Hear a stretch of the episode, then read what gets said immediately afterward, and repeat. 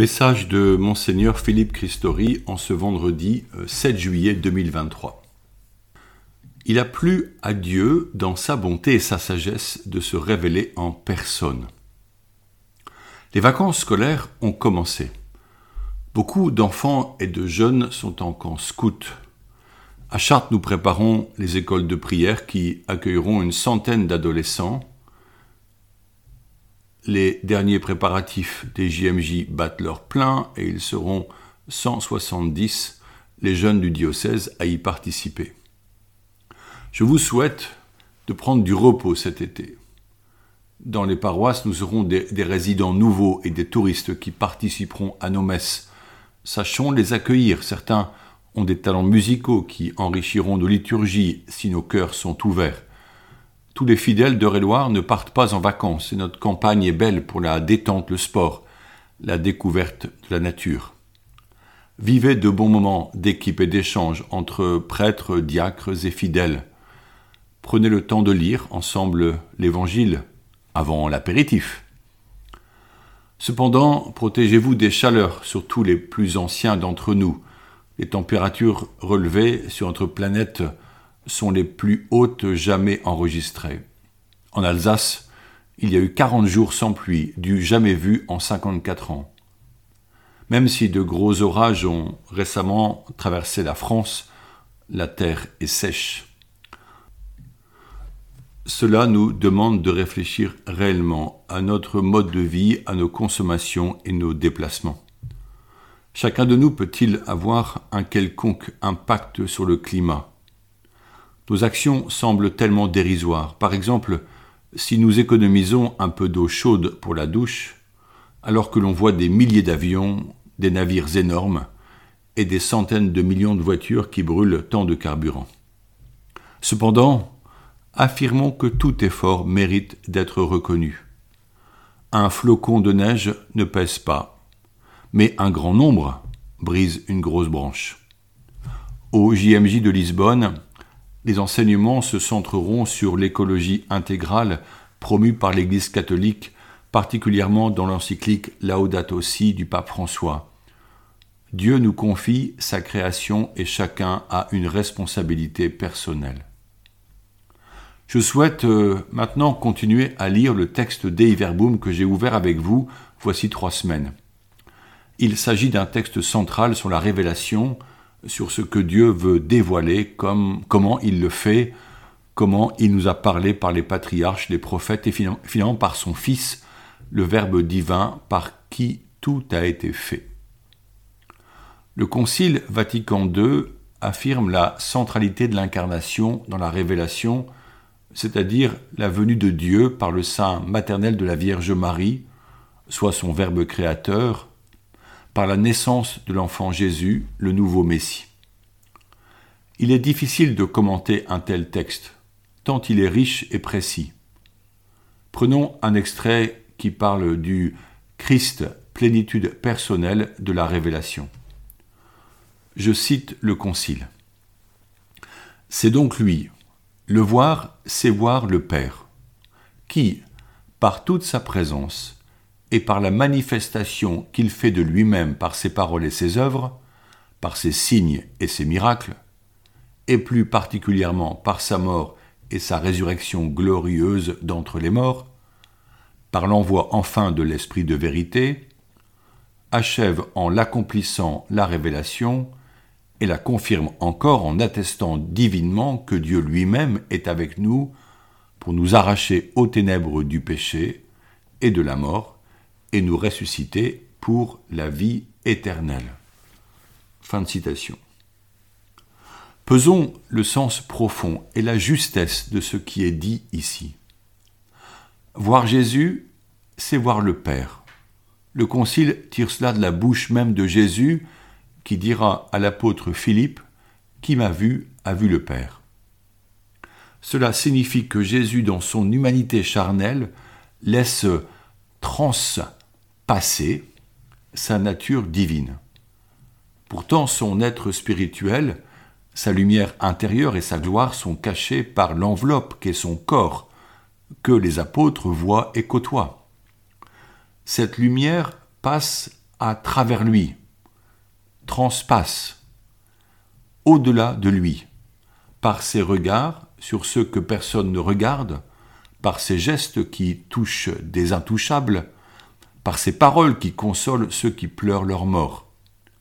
Le voir n'est pas le tout de la foi, puisque la foi fait reconnaître en lui celui qui achève la révélation commencée avec le patriarche Abraham. Jésus manifeste que Dieu est présent à nos vies humaines et il nous arrache à la mort pour nous offrir la vie éternelle.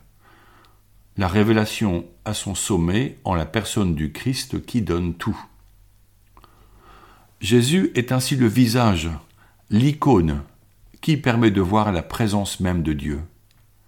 Il est venu tout dire de l'amour de Dieu. Dorénavant, il est là, par l'Esprit, pour nous enseigner cela dans nos contextes de vie et avec nos langages. Avec lui, la révélation est accomplie. Je cite le catéchisme. Cependant, même si la révélation est achevée, elle n'est pas complètement explicitée. Il restera à la foi chrétienne d'en saisir graduellement toute la portée au cours des siècles. Fin de citation du catéchisme. Comprenons clairement, je cite le Concile, qu'aucune nouvelle révélation publique n'est dès lors à attendre avant la manifestation glorieuse de notre Seigneur Jésus-Christ. Dieu n'a plus envoyé d'autres prophètes pour donner un nouveau message. Certes, certaines apparitions sont reconnues vraies par l'Église, mais elles sont rares et ne sont qu'un encouragement aux croyants à être fidèle à la révélation achevée par le Christ, par exemple par la conversion et une vie de prière intense. Parfois, on les appelle révélations privées. À ce sujet, j'aimerais citer le catéchisme pour en éclaircir la réalité. Voici. Au fil des siècles, il y a eu des révélations dites privées, dont certaines ont été reconnues par l'autorité de l'Église elles n'appartiennent cependant pas au dépôt de la foi. Leur rôle n'est pas d'améliorer ou de compléter la révélation définitive du Christ, mais d'aider à en vivre plus pleinement. Guidé par le magistère de l'Église, le sens des fidèles, c'est discerner et accueillir ce qui, dans ces révélations, constitue un appel authentique du Christ ou de ses saints à l'Église la foi chrétienne ne peut pas accepter des révélations qui prétendent dépasser ou corriger la révélation dont le Christ est l'achèvement. C'est le cas de certaines religions non chrétiennes et aussi de certaines sectes récentes qui se fondent sur de telles révélations. Fin de citation. La révélation appartient au dogme chrétien. Au contenu révélé, il est demandé aux membres de l'Église l'obéissance de la foi, c'est-à-dire un assentiment personnel. On peut dire que le résumé de la révélation est exprimé dans le credo, particulièrement le symbole de Nicée-Constantinople, de villes importantes de l'Empire byzantin où eurent lieu les premiers conciles œcuméniques. Ce symbole est notre formule de reconnaissance pour l'ensemble des chrétiens. Rappelons que le mot obéir vient du verbe écouter, plus précisément jeter son oreille ou vers ou, tendre l'oreille. L'obéissance découle du choix d'écouter l'Esprit nous parler et nous guider. Écouter de tout son cœur n'est pas d'abord une attitude amoureuse, mais une adhésion de l'intelligence et de la volonté au Seigneur qui nous parle. L'obéissance s'impose à qui désire être conduit sur le chemin de la vérité en vue de son union profonde avec Dieu, ce que le Concile appelle un complet hommage d'intelligence et de volonté à Dieu qui, révèle. Il est possible que cela vous paraisse difficile à recevoir.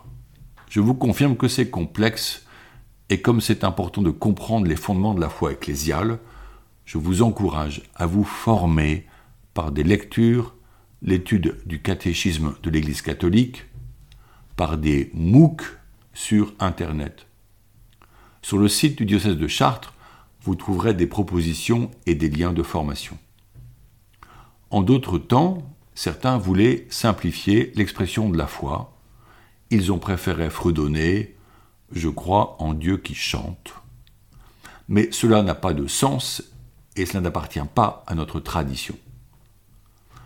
Pasteur du diocèse de Chartres, je peux témoigner que les fidèles sont capables d'approfondir leur foi et de faire leur le contenu de la révélation.